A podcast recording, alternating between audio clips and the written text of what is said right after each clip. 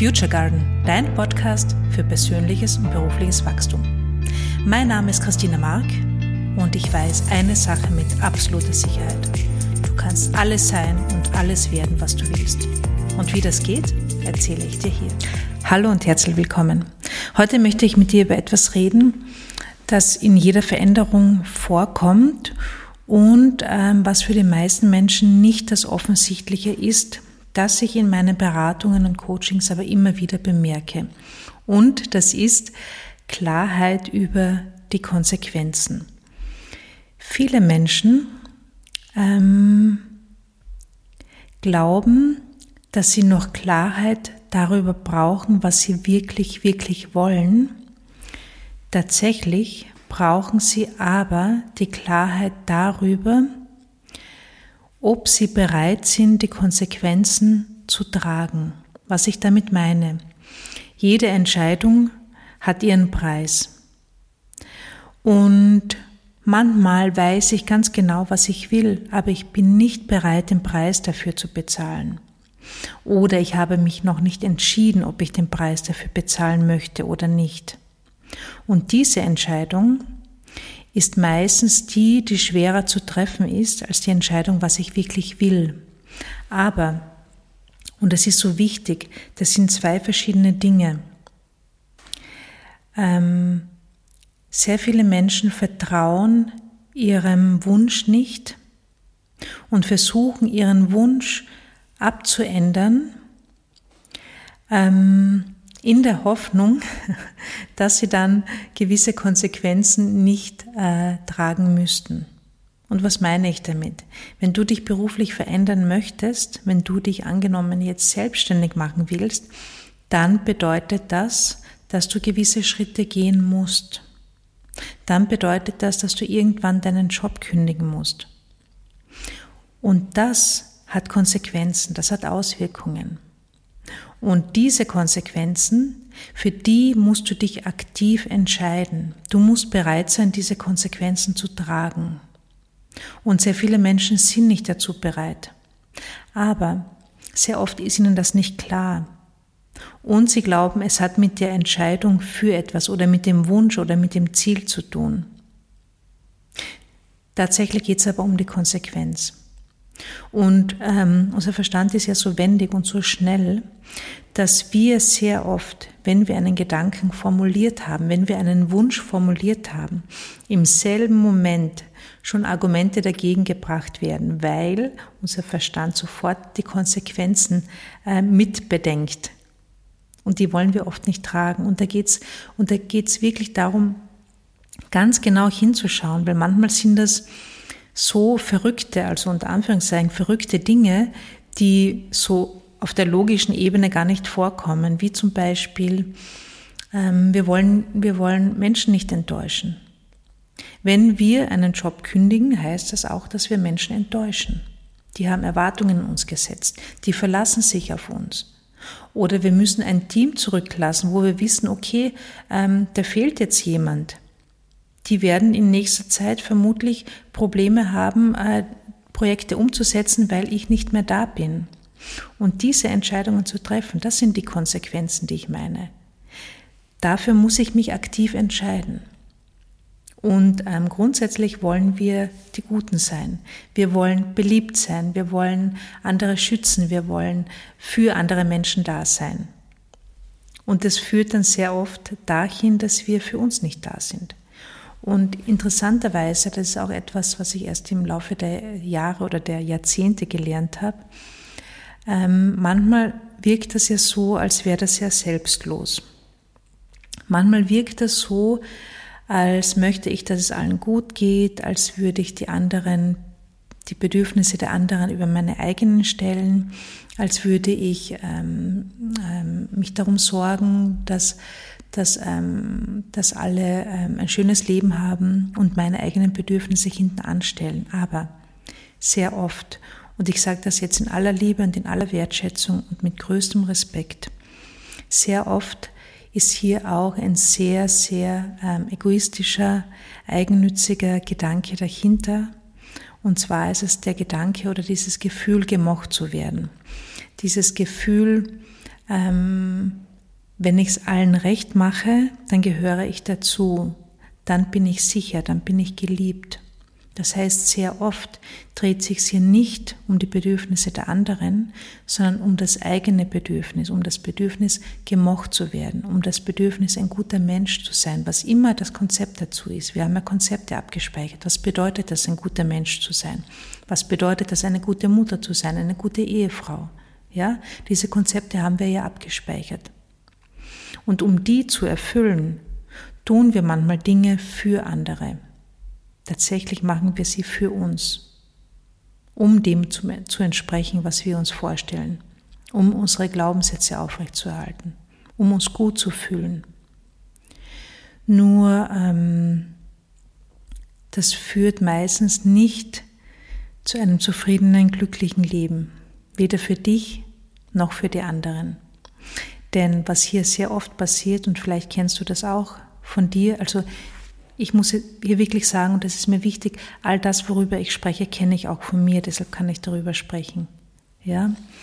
Ähm, was hier sehr oft passiert, ist, dass wir den anderen das vorwerfen. Dass wir für andere etwas tun und ihnen gleichzeitig vorwerfen, dass wir das jetzt für sie tun müssen und deshalb nicht unser eigenes Leben führen können. Ich sage dir jetzt ein Beispiel. Ähm, eine Frau hat einen äh, anstrengenden Job, 40 Stunden und mehr, wo sie gefordert ist. Sie hat Hobbys, sie hat einen Freundeskreis und sie hat einen Vater, der sich nicht mehr zu 100 Prozent um sich selbst kümmern kann. Und dieser Vater möchte haben, ähm, dass sie ihm das Mittagessen kocht. Denn ähm, sie kocht so gut und das Essen von anderen oder diese, da gibt es ja so, ich weiß nicht, Essen auf Rädern, glaube ich, heißt das. Das kann er alles nicht essen, weil das furchtbar ist. Okay, was tut sie? Sie ist eine gute Tochter. Ja, sie hat gelernt, schau auf die anderen, kümmere dich um andere. Ähm, sie hat gelernt, wenn du äh, geliebt werden willst, dann musst du etwas dafür tun. Sie hat ihr Muster entwickelt, ja, vor allem mit den Eltern haben wir ja ganz starke Muster schon sehr früh entwickelt. Das heißt, sie kocht für ihn und das stresst sie wahnsinnig. Egal wie gut sie das plant, egal wie gut sie das organisiert, es ist trotzdem extrem aufwendig, es ist stressig, sie hat das immer im Hinterkopf und natürlich, nicht bewusst, aber auf einer unbewussten Ebene wirft sie ihm das vor. Er will, dass sie für ihn kocht, obwohl sie so viel zu tun hat. Ja, obwohl sie gestresst ist. Und sie macht das. Das heißt, sie wirft ihm das vor und sie wirft sich selbst das vor, weil sie nicht gut genug auf sich schaut, weil sie ihre Grenzen nicht wahren kann. Und der erste Gedanke oder was halt von außen betrachtet als erstes ähm, als Idee aufkommt, ist, sie schaut nicht gut auf sich. Ja, sie schaut nicht auf ihre Bedürfnisse, da ist wenig Selbstliebe da. Sie schaut nur auf die anderen, sie ist selbstlos. Aber tatsächlich ist es das nicht. Tatsächlich ist es das Gegenteil von selbstlos, weil was sie damit macht, sie will einem bestimmten Gefühl aus dem Weg gehen. Sie will dem Gefühl aus dem Weg gehen, das entsteht, wenn sie ihrem Vater sagt, ich koche nicht jeden Tag für dich. Ich will das nicht. Dieses Gefühl will sie vermeiden. Ja, also das, was sie tut, ist eigentlich egoistisch. Sie will geliebt werden und sie glaubt, dass sie das durch dieses Essen kochen erreichen kann. Und sie will sich, sie will, sie will, ähm, sie hat Angst davor, was passieren könnte, was die Konsequenzen wären, wenn sie Nein dazu sagt. Ja, das heißt, sie macht das für sich. Tatsächlich machen wir alles für uns. Alles, was wir tun, machen wir, um ein bestimmtes Gefühl zu fühlen oder um ein bestimmtes Gefühl zu vermeiden. Das ist unser Antrieb. Und, auch, und von außen schaut das oft so selbstlos aus. Tatsächlich ist es das nicht. Und wir kommen dann nur aus wir kommen aus diesen Situationen, aus diesen, aus diesen Mustern nur raus, wenn wir ganz klar trennen, wenn wir uns, wenn wir da wirklich genau hinschauen, worum geht es jetzt tatsächlich, warum mache ich das wirklich? Ja, mache ich das für die andere Person oder mache ich das für mich? Und ähm, was, was in dieser Sache noch dazu kommt, ist, dass wir, wenn wir Dinge tun, die wir, wenn wir Dinge für andere tun, die wir eigentlich nicht tun wollen, ähm, ist es kein Zeichen von Respekt, ist es kein Zeichen von Liebe, weil was passiert hier, was tun wir dabei?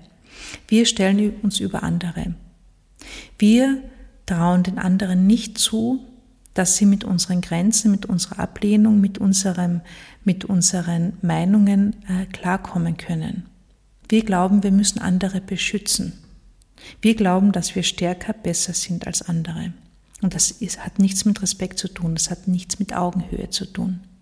Wenn du jemanden respektierst, dann gehst du davon aus, dass dieser Mensch für seine Gefühle verantwortlich ist und damit umgehen kann. Und das ist ein großes Zeichen von Respekt. Und das ist Augenhöhe. Und im Prinzip wollen wir, also das ist ja so interessant, denn ich weiß nicht, wie es dir geht. Ich möchte nicht, dass irgendjemand etwas für mich macht, das er oder sie eigentlich gar nicht tun will, wo sie sich nicht wohlfühlt damit, mit dem sie hadert, das ihn stresst. Das will ich nicht. Niemand will das, oder? Das ist ja, also niemand will ja eine Belastung für andere sein. Und tatsächlich behandeln wir aber andere genau auf diese Art und Weise. Wir tun Dinge für andere, für die wir sie eigentlich verurteilen. Ähm, wo wir uns denken, wir müssen das tun, weil sonst könnte keine Ahnung was passieren. Ja, das ist, das ist nicht auf Augenhöhe, das ist kein Respekt. Respekt ist Ehrlichkeit. Und Ehrlichkeit kann freundlich sein. Und Ehrlichkeit kann dann freundlich sein, wenn wir rechtzeitig Nein sagen.